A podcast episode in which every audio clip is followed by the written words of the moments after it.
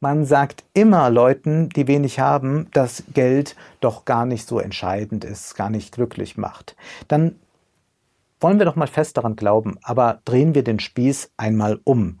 Werben wir doch genau damit für eine progressive Vermögenssteuer. Sagen wir, wir befreien euch von diesem vielen Geld, denn es macht doch nicht glücklich. Und vielleicht werdet ihr sogar noch ein bisschen glücklicher, wenn ihr dann endlich weniger habt. Gut, Sie sind der Vertreter vielleicht der Revolution. Revolution ist per se nicht gut. Stalin.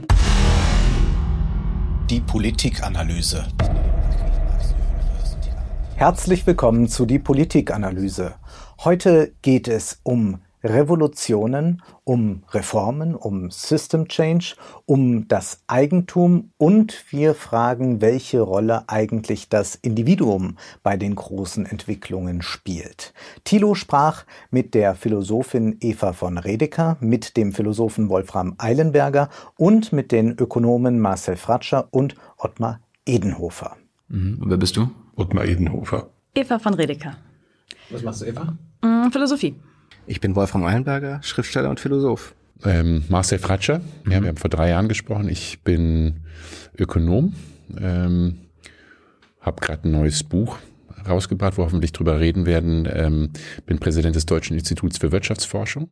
Zunächst aber werfen wir einen Blick auf die Bundespressekonferenz mit unserer Landwirtschaftsministerin Julia Klöckner. Die hat nämlich Großes zu verkünden. Guten Tag, ich grüße Sie alle sehr, sehr herzlich. Ich komme gerade aus Brüssel. Es war eine kurze Nacht. Schlaf wird quasi überbewertet. Um 4.20 Uhr hatten wir das Ergebnis. Die EU-Agrarpolitik, die stellt sich ganz neu auf. Und Klöckner sagt, es ist ein Systemwechsel, den wir hier eingeläutet haben. Im Jahre 2020 und folgende Jahre geht es aber nicht nur darum, ob wir Erträge, Ernten sichern, sondern es geht um den Umweltschutz, den Klimaschutz, den Ressourcenschutz, damit auch in Zukunft noch Erträge und Ernten gesichert werden können. Es ist ein Systemwechsel, den wir hier eingeläutet haben. Es ist ein Meilenstein, den wir hier haben. Systemwechsel relativiert sie aber dann gleich, als Thilo dann nochmal nachfragt. Systemwechsel muss nicht per se Revolution sein und Revolution ist schlecht. Frau Klöckner, äh, Sie benutzen hier große Worte wie Systemwechsel. Ähm, wenn es den gibt, ist ja dann praktisch eine Revolution. Warum werden dann weiterhin fast 60 Prozent dieses fast 400 Milliarden Budgets allein für den Besitz von Flächen ausgeschüttet? Das ist doch dann das Gegenteil eines Systemwechsels. Wäre ein Systemwechsel nicht eher, wenn kein einziger Euro mehr für umweltschädliche Landwirtschaft ausgegeben wird? Danke für Ihre Frage. Also Systemwechsel muss nicht gleich eine Revolution sein. Doch. Das sehe ich gut. Sie sind der Vertreter vielleicht der Revolution. Revolution ist per se nicht gut. Man muss immer schauen. Also Beharren ist auch per se nicht gut. Also insofern ist Revolution für mich ein Instrument, was auch ziemlich schief gehen kann. Und da bin ich lieber ähm, für, ähm, für einen Systemwechsel. Nun Inwieweit wir es hier mit einem Systemwechsel zu tun haben, das ist doch sehr fraglich. Manche Kritiker sprechen ja bereits von Greenwashing übelster Sorte. Gewiss, es wird etwas mehr getan, aber immer noch finden Landwirtschaftssubventionen nach dem Gießkannenprinzip statt und weitgehend, äh, straff, äh, weitgehend ohne straffe Klimabedingungen. Interessant ist aber, dass Klöckner von Systemwechsel spricht. Es ist ein Systemwechsel. Doch es handelt sich hier allenfalls um eine Reform und auch eher eine recht halbherzige. Und wir haben einen Systemwechsel, doch. Aus Reformen, ja, da besteht auch gewöhnlich die parlamentarische Demokratie und ihre Politik, wie ja auch unsere parlamentarische Demokratie nicht auf Revolutionen aus ist. Und auch die ganze Verfasstheit von Deutschland ist nicht auf Revolution ausgelegt. Wir haben eine föderale Struktur, wir haben den Bundesrat, der kommt bei der Gesetzgebung mit ins Spiel. Wir haben dann auch noch Kompetenzen auf kleineren Ebenen, die Stadt und den Landkreis. Vom System-Change oder von Revolutionen zu sprechen, ist tatsächlich etwas schwierig bezogen auf Deutschland, denn Deutschland ist kein Zarenreich. Deswegen sind auch Merkel muss weg oder Merkel Deutschland 2020 rufe eher albern.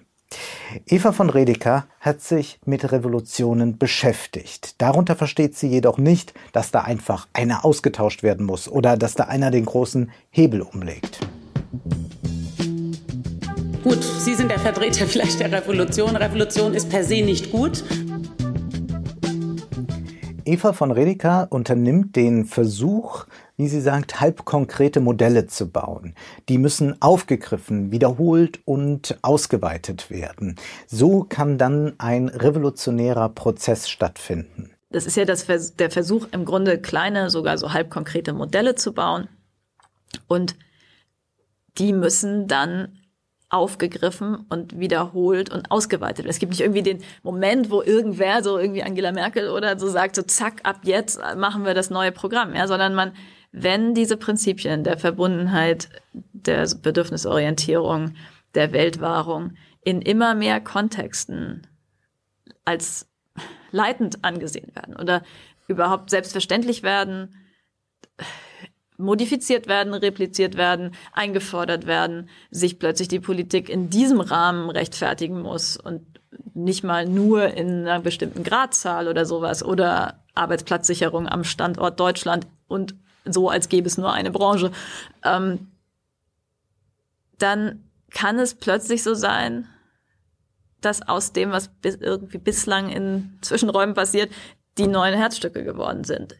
Da gibt es keinen entscheidenden Moment, an dem man sagt, jetzt hat's geklappt.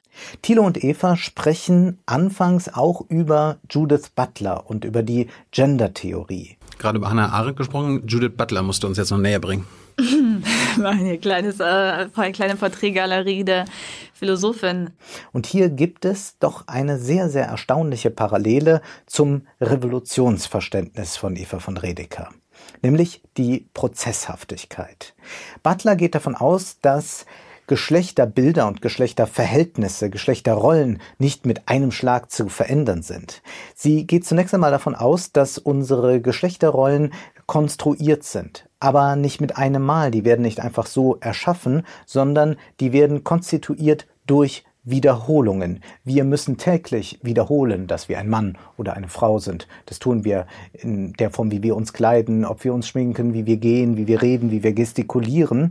Diese Wiederholungen finden statt und sie manifestieren Geschlechterbilder, aber diese Wiederholungen sind nicht darauf angelegt, dass sie immer identisch sind, sondern es finden dort schon kleine Verschiebungen statt. Männer heute verhalten sich anders als Männer in den 90er Jahren zum Beispiel. Männlichkeit und Weiblichkeit wird als ein Diskurseffekt aufgegriffen, aufgefasst, aber dieser Prozess der Männlichkeit, der Weiblichkeit, wann bin ich ein Mann, wann bin ich eine Frau, der ist nie abgeschlossen, der muss täglich wiederholt werden. Und man kann die Geschlechterordnung aber gerade weil sie immer wiederholt werden muss, auch grundsätzlich irritieren. Butler schlägt zum Beispiel Parodien vor.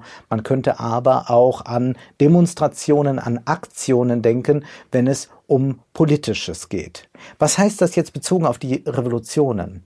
Prozesshaft müssen also Revolutionen verlaufen. Es sind verschiedene Bewegungen, die sich verbinden lassen. Es gibt Wiederholungen. Immer wieder müssen auch Leute wie Greta oder Luisa sagen, wir haben das äh, Ziel noch nicht erreicht, wir tun noch so wenig. Und dann kann sich die herrschende Ordnung verändern. Möglicherweise auch einmal rutschartig, aber nie auf einen Schlag. Doch welche Handlungsmacht hat denn der Einzelne dabei? Nähern wir uns mal etwas anders dieser Frage. Wolfram Eilenberger sagt, die Frage nach der Schuld also eines Einzelnen für irgendeine Politik? Diese Frage ist die einfachste, aber auch die dümmste. Ich glaube, in der Philosophie geht es oft erstmal darum, eine Frage nicht zu stellen. Und nicht die Frage, wer ist schuld, sondern wie komplex ist das? Wie sieht das eigentlich aus? Habe ich alle Perspektiven betrachtet? Die Frage nach der Schuld ist die menschlichste und die einfachste Frage. Und es ist fast immer die dümmste, die gar nichts löst. Und dann kommen Sie auf das Beispiel Winfried Kretschmann zu sprechen. Der grüne Ministerpräsident, der gar nicht grün handelt, der doch am meisten der Autolobby zuarbeitet. Wie kann das sein?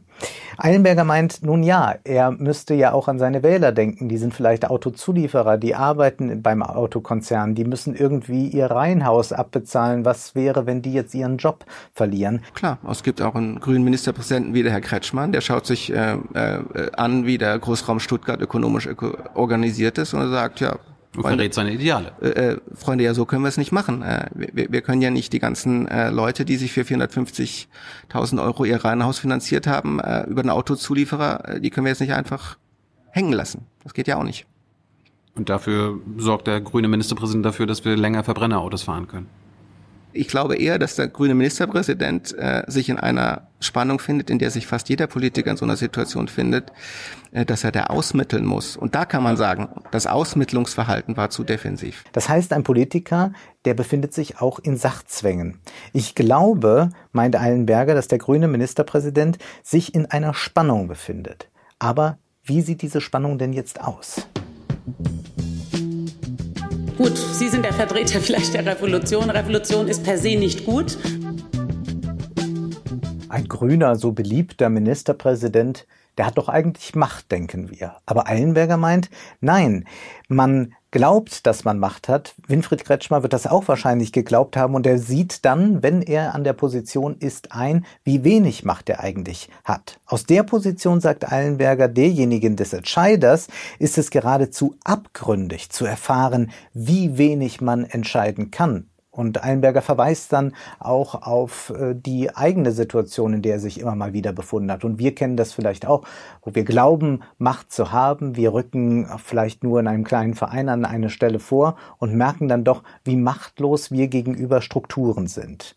Und dann sagt Eilenberger diese Idee, dass die Politiker das alles nicht wollen, zum Beispiel mit dem Klimawandel, das ist eine Idee der politischen Berichterstattung, die jung und naiv ist und von der sollte man sich verabschieden. Ich glaube, es ist eher umgekehrt richtig, ähm, dass diejenigen Personen, die an der Macht sind, die sie haben wollen, einsehen, dass sie viel weniger davon haben, als sie behauptet hätten. Das heißt, die Idee, dass diese Politiker in irgendeiner Form eine extrem hohe Steuerungsmacht eigentlich hätten, die ist wahrscheinlich richtig. Ich weiß nicht, wie das dir geht, aber äh, ich habe zumindest mal in einem sehr kleinen Zusammenhang irgendetwas geleitet und die Leute denken immer, der Chef entscheidet. Äh, aus der Position derjenigen, das entscheidet, ist es geradezu abgründig zu erfahren, wie wenig man eigentlich entscheiden kann wie viele äußere Zwänge in einem in allem bedingen. Und ähm, diese Idee, dass die Politiker das irgendwie alles nicht wollen, äh, das ist eine Idee der politischen Berichterstattung, die jung und naiv ist. Und ich glaube, von der muss man sich auch verabschieden. Behalten wir das mal im Hintergrund, was das eigentlich bedeuten würde, wenn wir diesen Satz einmal ernst nehmen und fragen aber dann doch nochmal erst, was ist dann mit dieser individuellen Freiheit? Die ist für Einberger enorm wichtig und er verbindet sie auch eng mit dem Kapitalismus, mit der Marktwirtschaft. Dadurch entsteht eine individuelle Freiheit. Wir können uns ausleben, wir können Produkte kaufen und, und, und. Aber dann kommt Thilo auf das Thema Kinderarmut zu sprechen. Und Eilenberger sagt da etwas sehr, sehr Merkwürdiges. Er sagt, Kinderarmut hat mit alleinerziehenden Müttern zu tun. Wenn die Kleinfamilie mehr zusammenhalten würde, wäre die Kinderarmut nicht so schlimm, wie sie ist. Von der Seite habe ich auch gelernt, man bewertet eine Gesellschaft so, wie sie mit ihren Schwächsten umgeht. Mhm. Wir haben zwei Millionen Kinder in Armut. Mhm. Das ist in den letzten 15 Jahren schlimmer geworden. Mhm. Wie kommen wir da raus? Ja, zum Beispiel die, die, die Kinderarmut hat natürlich sehr viel mit alleinerziehenden Müttern insbesondere zu tun. Ähm, das muss man sich, glaube ich, sehr, sehr differenziert anschauen. Man könnte sagen, wenn die Kleinfamilie äh, stärker zusammenhalten würde, dann wäre die Kinderarbeit nicht so, Kinderarmut nicht sehr schlimm, nicht so schlimm, wie sie ist. Ja, also die mhm. Zentrifugalkräfte in Beziehungen mhm. sind für Kinderarbeit, äh, Kinderarmut ein wesentlicher Faktor. Was ist das für eine seltsame Argumentation, wenn man doch eigentlich den Liberalismus, der durch den Kapitalismus entstanden ist, so, so toll findet? Hier soll also plötzlich eine liberale Freiheit, nämlich, dass Frauen Kinder alleine großziehen können, dass sie sich vom Partner trennen können oder er sich von ihnen, dass soll jetzt doch irgendwie eingeschränkt werden, damit eben der materielle Status nicht ganz so prekär ist. Also hier haben wir plötzlich doch so eine Schuldzuschreibung, statt das Ganze mal systemisch zu sehen und zu sagen, wir sind ein so verdammt reiches Land, da kann es doch eigentlich Kinderarmut gar nicht geben, da ist doch irgendwas politisch schief gelaufen bei der Umverteilung. Nein, da sucht man jetzt den Schuldigen komischerweise wo ganz anders. Hinzu kommt ja auch noch, dass die Kinder von diesen alleinerziehenden Müttern, also oder generell von Hartz-IV-Familien, äh, gar nicht die Möglichkeit haben, diese liberalen Chancen zu nutzen, weil das Geld, was sie hinzuverdienen, dann oft äh, mit großer Hand der Staat wieder einsammelt, viel stärker als bei jedem Millionär und Milliardär. Aber hier haben wir jetzt die Schuldigen, die alleinerziehenden Mütter. Die Frage nach der Schuld ist die menschlichste und die einfachste Frage. Und es ist fast immer die dümmste, die gar nichts löst. Was hat die Emanzipation, müssen wir da fragen, mit dem Liberalismus und mit dem Kapitalismus zu tun? Emanzipation bedeutet ja, dass man sich aus einem patriarchalen Herrschaftsverhältnis herauslöst. Also sich zum Beispiel löst vom Vater oder auch vom Ehemann. Der Kapitalismus hat eine Wirtschaftsordnung geschaffen, in der das möglich ist. Wir müssen nicht mehr an irgendeinem Hof bleiben, wir müssen nicht bei der Familie bleiben, wir können uns auch lösen, können nach Berlin gehen, uns dort verwirklichen. Und das muss aber auch für Frauen gelten. Marx spricht ja da vom doppelt freien Lohnarbeiter. Das meint, man ist befreit aus der ständischen Ordnung, aber man ist in gewisser Weise auch befreit vom Eigentum, weil man dann jetzt keine Landflächen mehr hat, die man beackern kann. So muss man die Arbeitskraft verkaufen. Wir haben eine freie Berufswahl, man kann wegziehen, sich selbst entwerfen und diese Freiheit ist tatsächlich ein hohes Gut, doch prekär wird diese Freiheit ja dann für diejenigen, die wenig haben, zum Beispiel alleinerziehende Mütter. Gut, Sie sind der Vertreter vielleicht der Revolution. Revolution ist per se nicht gut. Wenn man nun sagt, die Kernfamilie müsse besser funktionieren, damit es weniger Alleinerziehende und dann auch weniger Kinderarmut gibt, dann will man eigentlich ein bisschen zurück zu einer patriarchalen Ordnung und damit mehr Unfreiheit schaffen. Wir begegnen doch hier ganz deutlich den Grenzen der Marktwirtschaft. Die Freiheit kann genießen, wer zu den Starken gehört. Frauen mit Kindern sind eher in einer schwachen Position, Deswegen ist es für sie eben schlechter. Aber genau das müsste ja, wenn man eine soziale Marktwirtschaft haben will, doch gänzlich verändert werden. Aber hier scheint mir doch eher ein neoliberales Gedankengut ähm, zum Ausdruck zu kommen, wie man es auch bei Margaret Thatcher finden konnte. Von ihr gibt es ja diesen berühmten Satz, There is no such thing as society. Und dann fügte sie ja hinzu, There are individual men and women and there families. Thatcher fügt Fa Families, Familien an, um den Frauen eigentlich damit abzuverlangen, dass es zwar eine freie Gesellschaft gibt und freie Individuen, aber eigentlich müssen sich die Frauen dann doch in die Familienstruktur eingliedern. Und so wundert es nicht, dass Margaret Thatcher einen aggressiven Wahlkampf machte gegen alleinerziehende Mütter.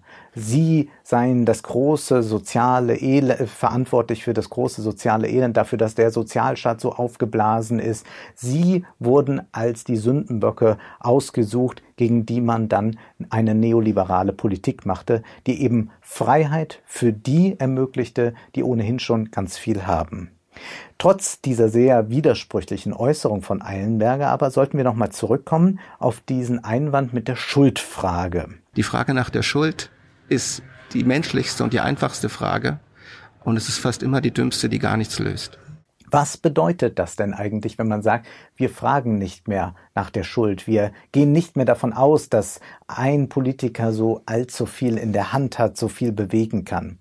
Dann müssten wir eigentlich die Parteistrukturen ändern. Wir müssten den Wahlkampf komplett anders organisieren, der nur auf Personen ausgerichtet ist. Und wir müssten dann selbstverständlich eine Revolution her, äh, müssten eine Revolution anleiten und zwar in der Berichterstattung, nämlich dann sollten wir dringend von diesen ganzen Kandidaten, Debattenkarussellen abspringen, denn wir vertun ja auch jetzt schon seit mehr als einem Jahr die Zeit mit der Kanzlerfrage und das wird jetzt noch ein Jahr so weitergehen. Und warum sind wir aber so konzentriert auf einzelne Akteure? Das ist natürlich auch ein Phänomen, das mit dem Liberalismus zusammenhängt, mit dieser Idee, dass das Individuum frei ist, dass es mächtig ist, dass es selbst entscheiden kann. Eva von Redeker sagt, man kann natürlich nicht auf ein paar Übeltäter verweisen. Das Problem muss als Ganzes gefasst werden. Natürlich gibt es da immer wieder Spielräume. Natürlich gibt es da einen Handlungsspielraum dieser Herrschenden. Und gleichzeitig in der Tradition der kritischen Theorie, mit diesem, was ich vorhin sagte, Begriff des Gesamtzusammenhangs, finde ich es wichtig, diese Verhältnisse nicht als was zu theoretisieren, wo man auf ein paar Übeltäter zeigen kann, sondern zu sagen, also das Problem sind die Spielregeln als Ganze und die beherrschen und selbst diejenigen, die darin relativ gesehen mehr Macht haben, sind auch beherrscht von dem System. Also als Firmenvorstand kannst du natürlich sagen, oh ja, jetzt äh, ich sofort investiere ich nirgendwo mehr in dreckige Immobilien und in, in Fossil und Dings und naja, dann verliert deine Firma halt dann Börsenwert und im schlimmsten Fall gehst du pleite und die Re Regel hast du dir nicht ausgesucht hm. und dadurch, dass man das macht, hebelt man das System auch nicht aus, sondern dann wächst eben was anderes nach. So, das ist sozusagen der Versuch zu sagen, gleichzeitig machen wir das Ding, aber es formt auch uns. Und dann, dann klingt es ziemlich schwer mit der Revolution natürlich. Sie beschreibt das eigentlich sehr schön, wie das mit den einzelnen Akteuren ist. Rediker sagt, diese Akteure herrschen im System, aber sie sind auch von dem System beherrscht. So kann zum Beispiel der Firmenvorstand jetzt nicht einfach Tabula rasa machen und sagen, ich investiere nur noch in erneuerbare Energien, denn dann kann sein, dass das Unternehmen bald pleite ist. Gut, Sie sind der Vertreter vielleicht der Revolution. Revolution ist per se nicht gut.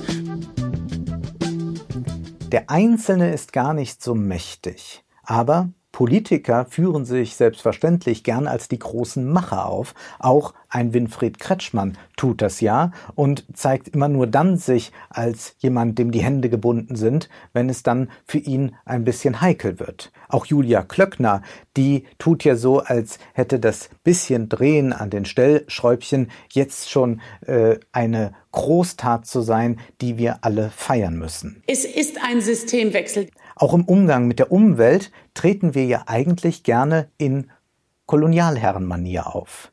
Die kapitalistische Ideologie meint natürlich, sagt Redeker, dass man über die Welt verfügt. Redeker spricht von einer Welt, von einem Weltherrscherbezug auf die Dinge, mit dem nicht gebrochen wird. Ähm, und man kann aber dann auch sagen, die so, ähm, industriellen, sozialistischen, real existierenden Staaten, die wir die wir hatten, die haben alle mit der Sachherrschaft, mit dieser Verfügung über die Welt und die Ressourcen, als könne man alles damit machen, eben nicht gebrochen. Die haben auf einer bestimmten Ebene der, der privaten Firmen mit dem ähm, Profit und äh, Warennexus gebrochen, aber mit diesem, diesem Weltherrscher-Bezug auf die Dinge nicht. Das hängt zusammen eben mit einer verrückten, wie sie es nennt, losgekoppelten Eigentumsideologie. Das die ganze Zeit in den letzten Jahrzehnten die Schere zwischen Arm und Reich weiter auseinandergeht und trotzdem und, und sozusagen in der Bankenkrise wieder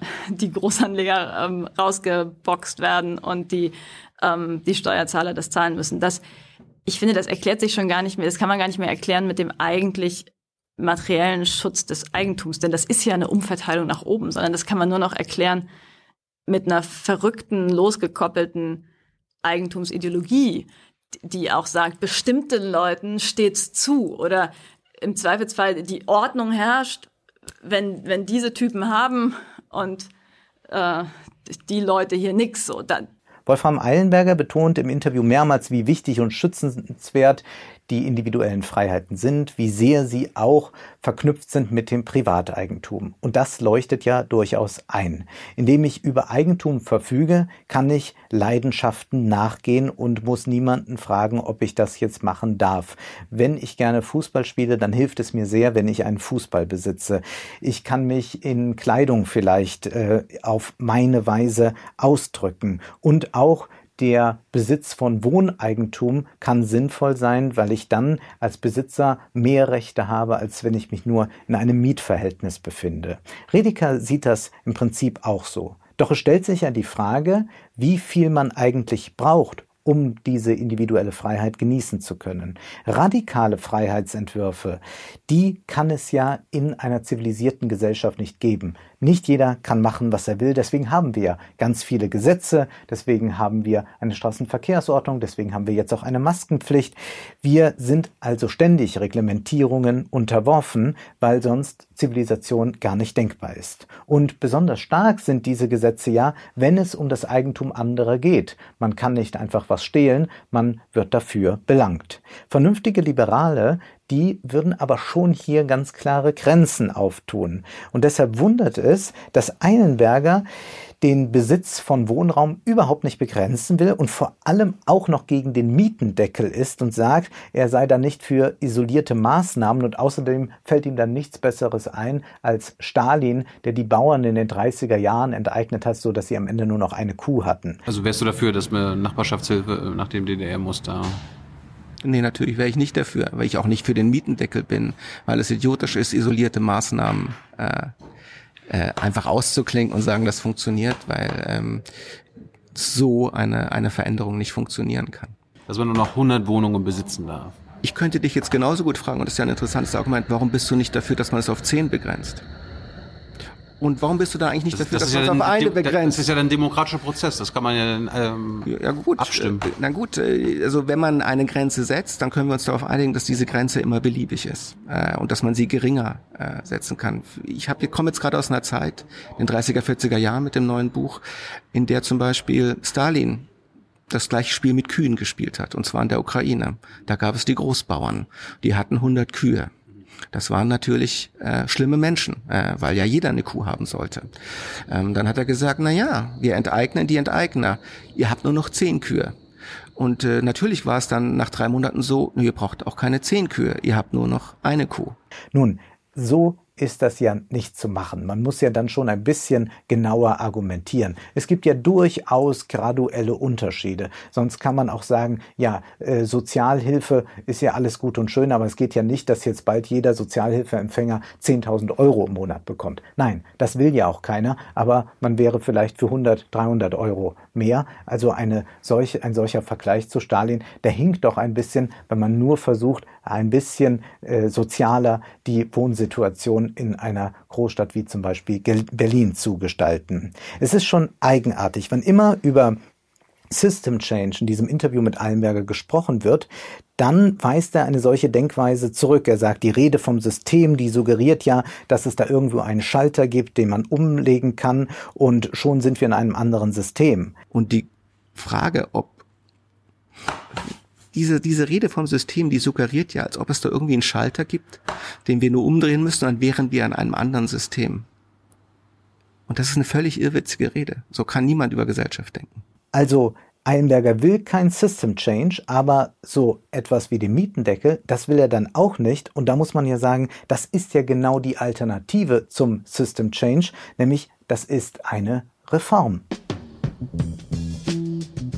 Gut, Sie sind der Vertreter vielleicht der Revolution. Revolution ist per se nicht gut. Stalin, Stalin. Wenngleich Eilenberger schon erkennt, dass es vielleicht ein Problem ist, wenn ein bisschen zu viel Besitz angehäuft ist, weil das auch mit einer Anhäufung von Macht verbunden ist. Und es ist ja erstaunlich, dass Edenhofer sagt, dass die Umweltpolitiker aller Parteien mehr gemeinsam haben als in den jeweiligen Partei der Umweltminister mit dem Wirtschaftsminister oder der Umweltpolitiker mit dem ähm, Wirtschaftspolitiker? Manche, ähm, also manchmal wird das Gefühl, dass sie Umweltpolitiker äh, unterscheiden sie von den Wirtschaftspolitikern am meisten. Umweltpolitiker in der SPD, in der CDU und auch bei den Grünen, die haben manchmal mehr Gemeinsamkeiten mhm. als Umwelt- und Wirtschaftspolitiker in einer Partei. Warum ist das so? Nun, diese Wirtschaftspolitiker, die vertreten Kapitalinteressen und diese Kapitalinteressen, die wollen eigentlich von einer Einhegung wenig wissen. Eilenberger sieht da schon eine Schwierigkeit bei der Anhäufung von Kapital und der meint dann auch, dass das System gut reguliert sein muss. Diese Anhäufung äh, von Kapital ist natürlich mit Macht verbunden und äh, ein System, das kapitalistisch gut reguliert ist, verhindert ja dass es zu so großen Anhäufungen kommt, dass das, was diese Macht mindert und eingrenzt, nämlich ein Konkurrenzverhältnis. Ähm, ähm, äh, das wird reguliert, es wird eingehegt. Und natürlich kann man sagen, und das würde ich auch sagen, dass wir in gewissen Bereichen äh, ein Einhegungsproblem haben. Das ist genau das, was diesen Markt funktionfähig macht. Genau das, was die Macht mindert, die durch Reinbesitz kommt, das ist zu schwach ausgeprägt. Aber wie sieht dann, dann eine solche Einhegung aus? Frau Quandt hat ja weniger Einfluss, hat nicht äh, mehr Einfluss, meint er, weil sie ja auch an der Wahl nur eine, bei der Wahl nur eine Stimme hat. Aber faktisch habe sie natürlich dann auch wiederum mehr Macht, aber so recht möchte er sich da nicht auf etwas einlassen. Frau Quandt hat natürlich äh, insofern weniger Einfluss, als auch ihre Stimme nur einmal zählt. Und wenn man insgesamt das Gefühl hätte, dass das, was Frau Quandt macht, so nicht geht, und wenn das Millionen Menschen entscheiden würden, dann würde man wahrscheinlich auch zu einer anderen Regelung kommen. Also das System, so wie es aufgesetzt ist, ist ja gerade in seiner Legitimation darauf angelegt, im Idealfall, dass Frau Quandt nicht mehr Macht hat. Faktisch hat an, sie das natürlich. Faktisch hat sie das natürlich. Faktisch hat sie das natürlich. Ähm, Aber wir können doch einmal sehen, wie einflussreich Geld sein kann, wenn man einen Blick wirft in das sensationell gute zweite Interview mit Andreas Kemper, der dort zum Beispiel darauf eingeht, dass der Schweizer Milliardär August von Fink schon zigfach vererbt hat sich dieses Vermögen, dass der jetzt mit 90 Jahren immer noch Geld spendet an die AfD.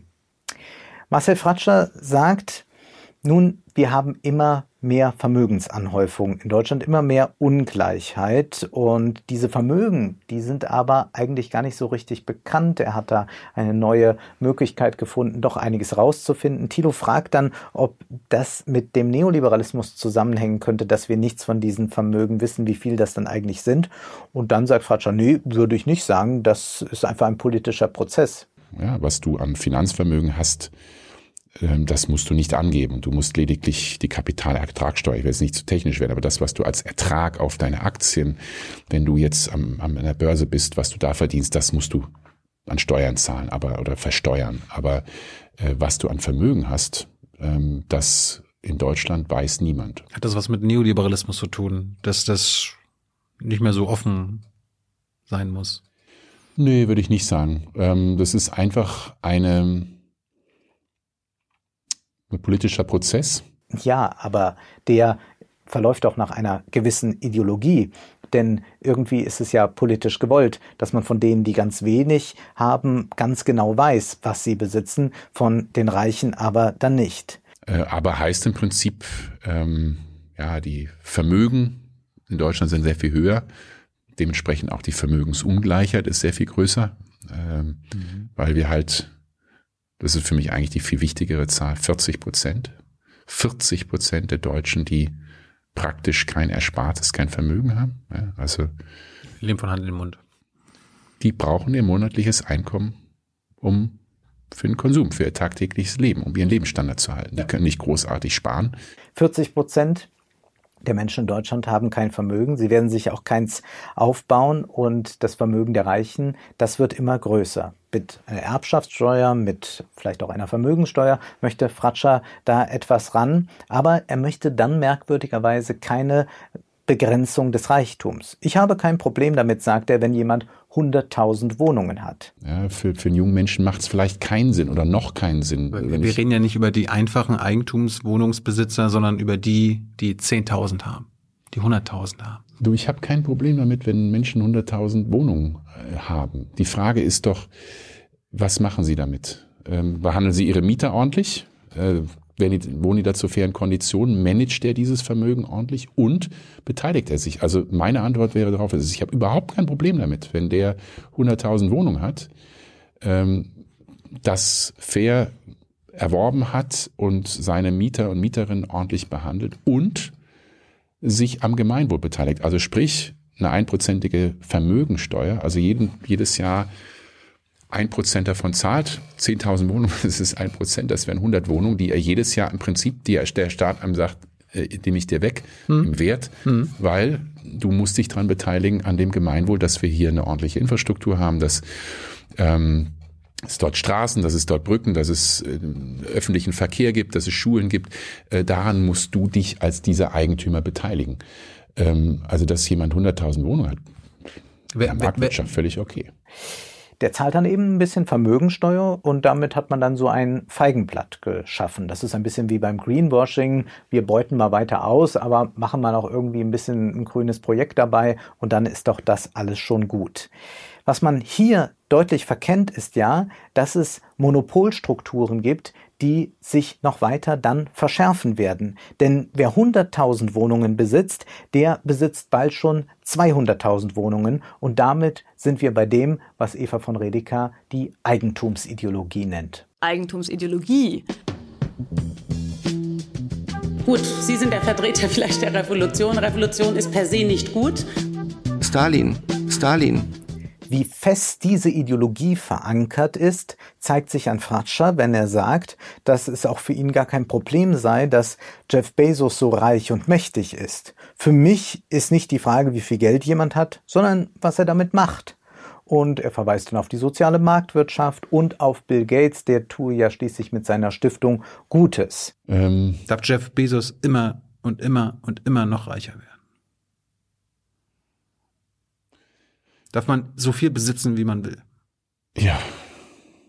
Ja, da bin ich von der sozialen Marktwirtschaft komplett überzeugt. Zumal, das will ich wirklich mal Bill Gates, obwohl es ja auch da Verschwörungstheorien gibt, aber ihn mal hervornehmen und die äh, Bill und Melinda Gates Stiftung ähm, erwähnen, mhm. die fantastische Arbeit in vielen der ärmsten Länder machen, das um stimmt. Forschung für Malaria und Medikamente zur Verfügung zu stellen. Also für mich ist nicht die Frage, wer wie viel hat, sondern was die Menschen mit dem Vermögen machen. Aber diese Machtausübung, darüber haben wir schon häufiger gesprochen, die ist undemokratisch. Da wird ja nach Gutsherrenmanier gehandelt. Und wir müssen ja nur mal das Gedankenspiel wagen, was denn eigentlich ist, wenn man da jemanden hat, der so wie Bill Gates ist, der so reich ist, aber der eben nicht überlegt, wie kriegen man Impfstoff hin, sondern der sagt, Corona gibt es gar nicht was machen wir mit einem superreichen Corona-Leugner? Wie gefährlich ein solcher sein kann, das merken wir ja. Und da merken wir auch, dass es doch vielleicht nicht ganz so gut ist, wenn jemand so viel ähm, Macht über Geld und damit auch über die Welt in, in seiner Hand hat. Dann kommt diese Frage nach der Gerechtigkeit. Und Fratscher meint, das ist eben äh, doch für die Menschen wichtig. Und da geht es um Leistung und Bedarf. Menschen, die sich anstrengen, die Risiken eingehen, die auch Glück haben und dafür belohnt werden, die können meinetwegen, meinen Fratscher, dann auch tausend oder eine Million Wohnungen haben. Da gibt's Umfragen, wenn die Menschen in Deutschland befragt wurden, was ist eigentlich für sie Gerechtigkeit? Und die überwältigende Mehrheit sagt zwei Dinge ja, zwei Dinge nein. Zwei Dinge, nämlich Leistung und Bedarf. Das ist Gerechtigkeit. Also, dass die Menschen, die sich anstrengen, die Risiken eingehen, die auch Glück haben damit, dass die dafür belohnt werden und auch reich werden und auch meinetwegen tausend oder eine Million Wohnung haben, das was du beschreibst. Also das ist nur möglich. Äh, man kann in einem gerechten Land leben, in dem einer eine Million Wohnung hat und die Hälfte gar nicht. Prinzipiell, prinzipiell ja. Ja, aber man kann doch genau dann nicht mehr von Leistung reden, wenn da einer eine Million Wohnungen hat. Wie soll das dann durch Leistung entstanden sein? 40 Millionen Menschen in Deutschland werden keinen Betrag sparen können, um sich überhaupt eine oder zwei Wohnungen zu kaufen, egal wie hart sie arbeiten. Da können wir doch nicht von Gerechtigkeit sprechen. Und diese Umfragen nach Glück und Gerechtigkeit, die sind sowieso etwas heikel. Das große Problem ist ja, dass viele Leute diese Eigentumsideologie derart internalisiert haben, auch wenn sie davon überhaupt nicht profitieren, dass sie sie gerade in Telefonumfragen oder sonst wo ständig reproduzieren.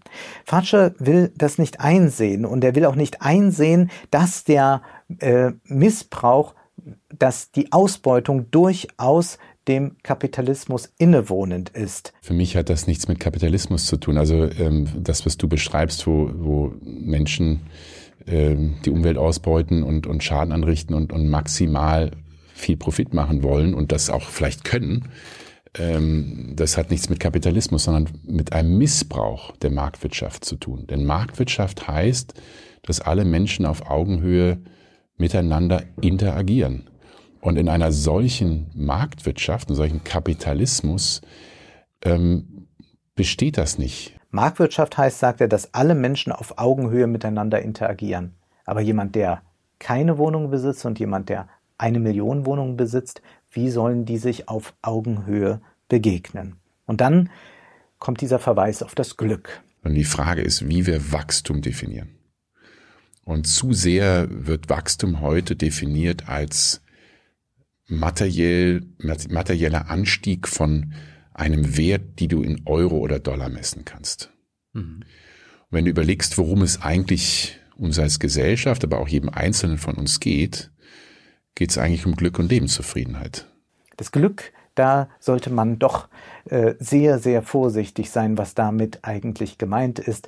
In äh, Großbritannien gibt es ja auch so eine Art Glücksministerium jetzt und das ist keine besonders äh, soziale ähm, äh, Einricht äh, keine soziale Regierung. Das Glück kennt nur Minuten, der Rest ist Warteraum, sagen Hildegard Knefe und Glück ist auch wirklich keine politische Kategorie. Aber auch Eilenberger spricht vom Glück.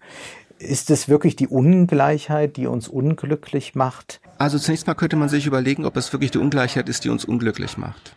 Ja, das ist eine Frage, die kann man sich stellen, aber die ist eigentlich irrelevant, denn Glück kann etwas sehr Persönliches sein. Aber ich finde, dass Marcel Reich-Ranitzky es mit seinem berühmten Bonmot großartig auf den Punkt gebracht hat. Geld macht nicht glücklich, aber es ist doch angenehmer, in einem Taxi zu weinen als in einer U-Bahn. Und Darum muss es ja gehen. Und sowieso, man sagt immer Leuten, die wenig haben, dass Geld doch gar nicht so entscheidend ist, gar nicht glücklich macht. Dann wollen wir doch mal fest daran glauben, aber drehen wir den Spieß einmal um. Werben wir doch genau damit für eine progressive Vermögenssteuer. Sagen wir, wir befreien euch von diesem vielen Geld, denn es macht doch nicht glücklich. Und vielleicht werdet ihr sogar noch ein bisschen glücklicher, wenn ihr dann endlich weniger habt. Gut, Sie sind der Vertreter vielleicht der Revolution. Revolution ist per se nicht gut. Stalin, Stalin. Fratscher hat ja recht, wenn er sagt, Wachstum wird heute vielleicht etwas zu eng definiert als materieller Anstieg von Werten, die man dann in Euro rechnen kann. Und es müsste doch auch um Glück und Lebenszufriedenheit gehen. Aber zugleich muss man dem Ökonomen doch sagen, dass das keine ökonomische Kategorie werden kann. Wie will man das denn alles bemessen? Es ist doch eher eine Frage der Gleichheit, der Chancengleichheit, der Perspektivlosigkeit, die ja zum Beispiel auch äh, im Süden Europas noch viel stärker ist. Und warum ist diese Perspektivlosigkeit bei jungen Leuten viel stärker? Weil die materielle Lage eben noch schlechter ist als hier oder sonst wo.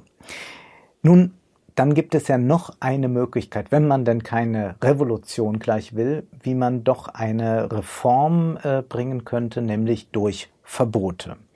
Das ist auch etwas, was Thilo mit Edenhofer diskutiert. Edenhofer sagte aber, naja, also Politiker, die überschätzen das immer, was man mit Verboten so anstellen kann, denn oft sei es auch das Kleingedruckte, das entscheidend ist und da geht es gar nicht darum, dass man ein Verbot macht und dann sei damit zum Beispiel das Klima gerettet. Und deswegen finde ich eben die Preisregulierung so ein geniales Instrument, weil dieses Preisinstrument äh, geht eben, äh, Politiker überschätzen sie manchmal in den Verboten, was sie alles steuern können. Das mag ja sein. Und er ist ja stark dafür, dass wir über Preisregulierung alles regulieren können. Aber vielleicht ist diese Fokussierung auch etwas sehr eng. Aber ein Verbot findet er dann doch gut. Edenhofer er sagt das Rauchverbot. Das sei sinnvoll gewesen, aber zugleich verweist er wieder auf den Preis.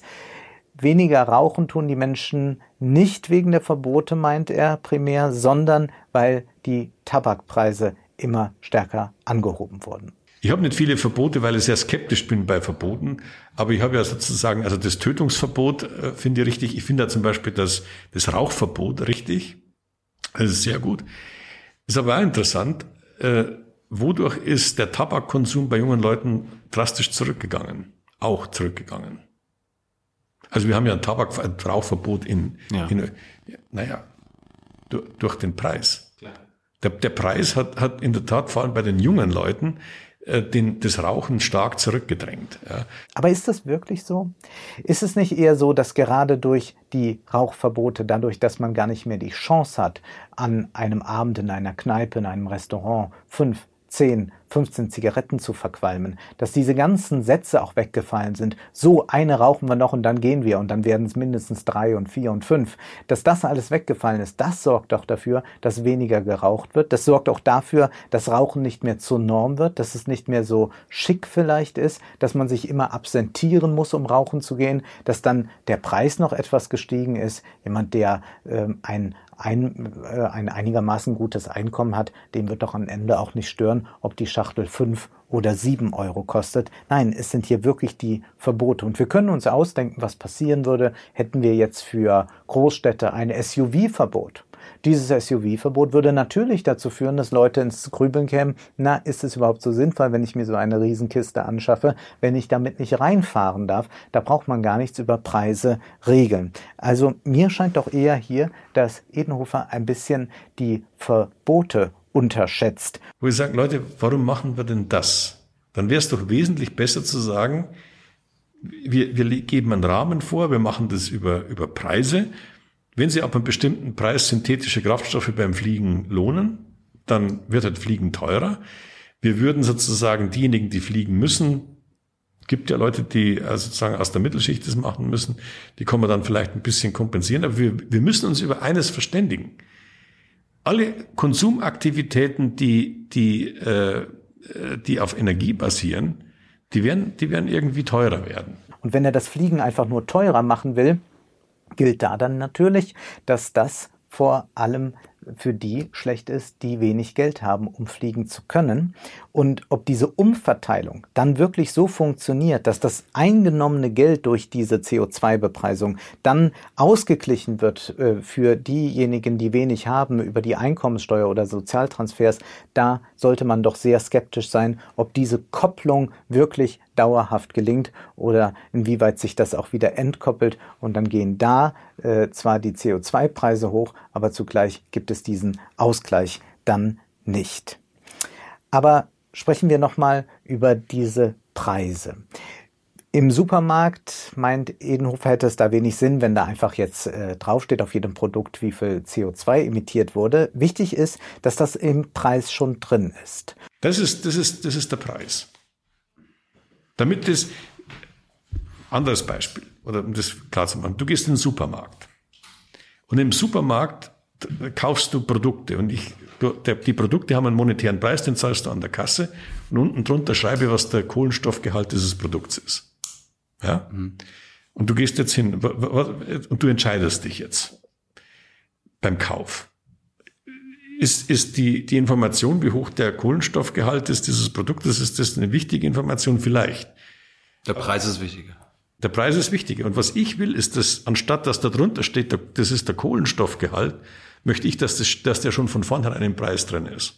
Und da ist ja durchaus etwas dran, dass äh, alles, was ein Produkt kostet, und das kann dann auch der CO2-Preis sein, dass das eben auf den Preis draufgeschlagen wird. So ist es ja auch mit den Lohnkosten. Fratscher sagt ja was Ähnliches.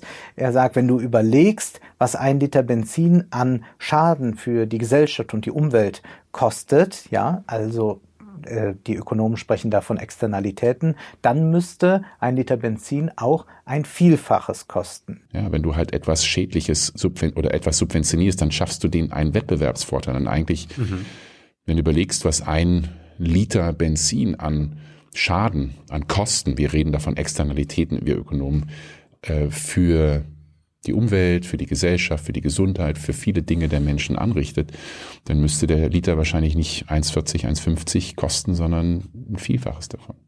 Hier treffen sich Fratscher, Edenhofer und auch in gewisser Weise Eva von Redeker. Denn sie spricht ja davon, dass es eine Abspaltung eigentlich gibt bei unserer Produktion, bei unserer westlichen Produktion. Dass in der derzeitigen besonders globalen Arbeitsteilung und auf dem Erkenntnisstand der Umweltzerstörung, die wir jetzt haben, das keine hinreichende Beschreibung dessen ist, was in der profitorientierten Produktion passiert. Denn, und jetzt verkrache ich es mir mit vielen orthodoxen Marxisten, denn ich glaube nicht, dass der Wert in die Ware kommt nur durch die investierte Arbeit, sondern durch die spezifische Trennung oder Spaltung von dem, was nachher die Ware ist, das Produkt, was man verkauft, und ganz viel Schrott, um den man sich nicht mehr kümmert. Und das war, also ich meine, das konnte Marx gar nicht so sehen, weil die Treibhausgase, dass die wirklich einfach in der Atmosphäre bleiben und sich überall einfach so zack einmal um den ganzen Erdball aus äh, verteilen und da bleiben und sich erwärmen. Das war, das war noch gar nicht durcherforscht. Und diese, diese systematische Produktion von, also ich nenne das dann nichtigen oder kann man auch sagen, abgespaltenem Müll im Herstellen von Gütern, die wir auf Dauer gestellt haben im Kapitalismus, die die hin, führt so ein Doppelleben, dass sie einerseits sind sozusagen die, die schmutzigen Abwässer und die, ähm, die, die Abfälle und auch die Krater, ja, die Mondlandschaften, die bleiben da, wo, wo Güter extrahiert werden aus der Erde, auch Verpackungsmaterial, ja, das ganze Plastik. Das ist gar nicht eigentlich das, womit man nachher Gewinn macht und das kann aus Sicht des Kapitalismus behandelt werden, als gäbe es nicht, weil es nichts wert und schmeißt man irgendwie, lässt man links und rechts liegen. Ähm, das Zeug bleibt aber da. Für die beiden Herren ist, äh, ist der Preis, wovon Sie sprechen, und bei Redeker ist es der Wert. Der Wert einer Ware kommt nicht nur wie man das noch im klassisch orthodoxen marxistischen Sinne sah, durch die investierte Arbeit zustande, sondern der Wert kommt auch durch eine spezifische Spaltung zustande, nämlich der Spaltung zwischen den Waren, die man dann verkauft, und dem Rest, der da übrig bleibt, dem abgespaltenen Müll. Und dieser abgespaltene Müll ist dann ganz buchstäblich zu verstehen oder das sind eben die ganzen äh, Schädigungen, die wir der Umwelt antun. Und dabei gibt es bei dieser Abspaltung dann Profiteure, damit die Ware so billig verkauft werden kann, so schön verkauft werden kann, dass sie ähm, gewisse Dinge beinhaltet, die sie besser nicht beinhalten sollte. Davon profitieren eben Leute, dass das abgespalten wird.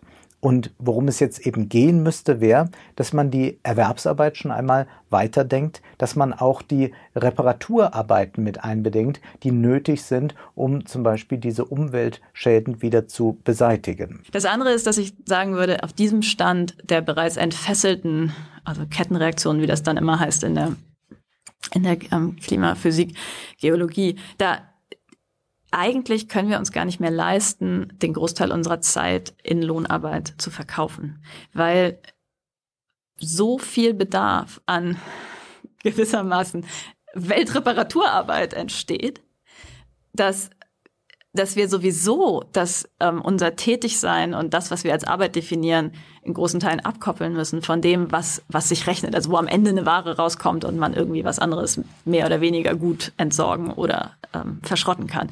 Und wir müssen auch über die Ausbeutung neu nachdenken, sagt Eva von Redeker, nämlich mit Blick auf den globalen Süden. Auch hier gibt es Ausbeutungsverhältnisse, Arbeiter, die ausgebeutet werden. Aber man muss sagen, auch jeder Arbeiter hier ist wiederum, allein durch die langen Lieferketten, ein Ausbeuter anderer Ausgebeuteten. Jemand, der hier in Deutschland in der Autoindustrie arbeitet, hat ein sehr gutes Gehalt mhm. und ähm, beutet und verdankt dieses Gehalt der Tatsache, dass wir ähm, Regionen im globalen Süden dem Klimakollaps preisgeben und auch, dass anderswo unter ganz, ganz schlechten Bedingungen in Zulieferbetrieben gearbeitet wird. So und dann in dieser in dieser Klimagerechtigkeitsperspektive ist sozusagen der eine Arbeiter der Ausbeuter des anderen Arbeiters. Zugleich müssen wir über das Eigentum sprechen. Und sie hat einen sehr schönen Begriff. Sie spricht vom Phantomeigentum. Du musst uns nochmal erklären, du hast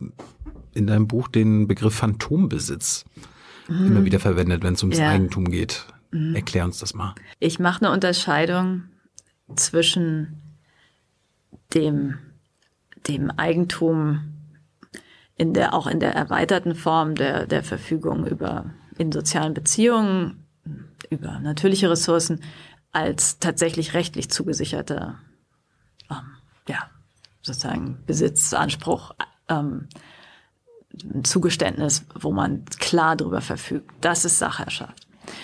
Und dann gibt es gewissermaßen die zur Identität geronnene Anspruchshaltung oder die, die Verkörperung dieser Ansprüche, indem man eintrainiert wird, zum Beispiel in die Rollen, wo jemand ein Ehemann oder ein Kolonialherr oder eine Kolonialherrin wird, werden bestimmte Selbstverständlichkeiten ähm, zu sozusagen zur zweiten Natur. Und auch die ähm, Rolle der Unterdrückten kommt mit bestimmten Formen der ähm, Beschränkung, Selbstverdinglichung, ähm, geht damit einher. Und diese, diese verinnerlichten Dispositionen, die überleben oft die Abschaffung der faktischen und rechtlich gesicherten Herrschaftsverhältnisse. Also dieses Phantom, das da immer mitläuft und das wir auch eben bei Allenberger und Fratscher ja ganz deutlich erleben, dass wir über ganz viel verfügen dürfen. Und so dürfen wir auch über natürliche Ressourcen, über Menschen verfügen. Und Rediker plädiert dafür, dass wir uns davon wieder lösen müssen, dass wir diese Eigentumsideologie, die so verabsolutiert sind, hinterfragen müssen. Denn das hat ja nichts mit einem Schutz des Eigentums zu tun, wenn wir da von 100 Millionen sprechen. Schutz des Eigentums, äh, von, von, von einer Million Wohnungen reden. Schutz des Eigentums meinte ja eigentlich, dass ich Haus und Hof besitzen darf, ohne dass der Staat mir das wegnimmt. Aber das meint nicht, dass ich damit äh, riesigen Spekulationsobjekten hantieren kann.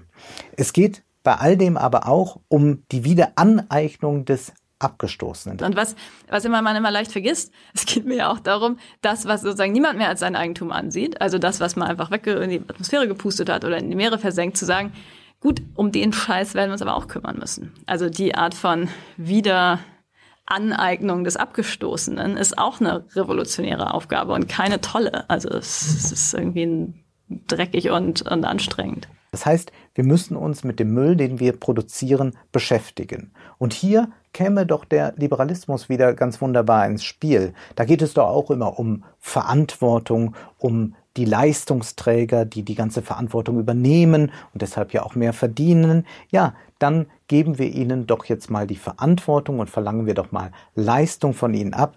Es soll jetzt mal gerade nicht in erster Linie um Enteignung gehen, sondern erst einmal um Entmüllung und die wird ja auch schon eine schöne Stange Geld kosten.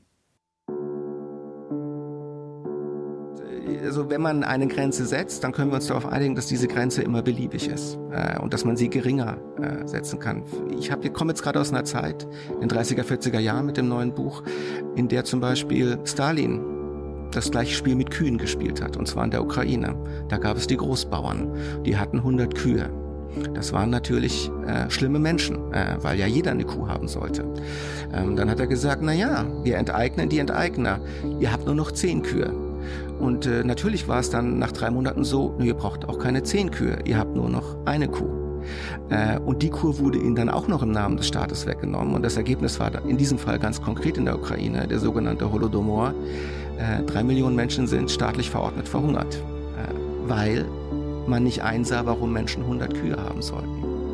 Eigentumsideologie. Eigentumsideologie. Mir wäre kein äh, anderes System, ähm, das Gesellschaften unserer Größe leitet, bekannt, das nicht kapitalistisch gewesen wäre und mit der Umwelt pfleglicher umgegangen wäre. Insbesondere nicht die sozialistischen Systeme.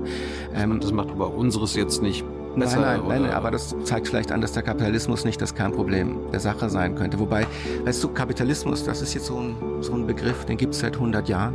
Der Herr Sombart in die Welt gebracht. Es ist nicht ganz leicht zu sagen, auch für Philosophen, was das überhaupt sein soll, Kapitalismus. Was ist das für dich? Naja, es gibt vielleicht drei Punkte. Privateigentum, Konkurrenz, Mehrwertabschöpfung durch die Arbeit anderer. Ein System, das das zulässt, ist wahrscheinlich ein kapitalistisches System. Ähm, wäre ich dafür, dass das Privateigentum stark eingegrenzt wird? Wahrscheinlich nicht. Warum? Ähm, weil ich glaube, dass die ökonomischen Aspekte unseres Daseins so wichtig für die Gesamtfreiheit sind, dass man das eine nicht vom anderen trennen kann, ohne die freie Entwicklung eines Menschen an sich zu begrenzen. Das heißt, wir sind so viel ökonomische Wesen in unseren in unserem Selbstverständnis, dass jeder, der versucht, die ökonomischen Aspekte unseres Lebens zu regulieren, uns viele andere Freiheiten auch nehmen muss. Und dafür bin ich nicht. Eigentumsideologie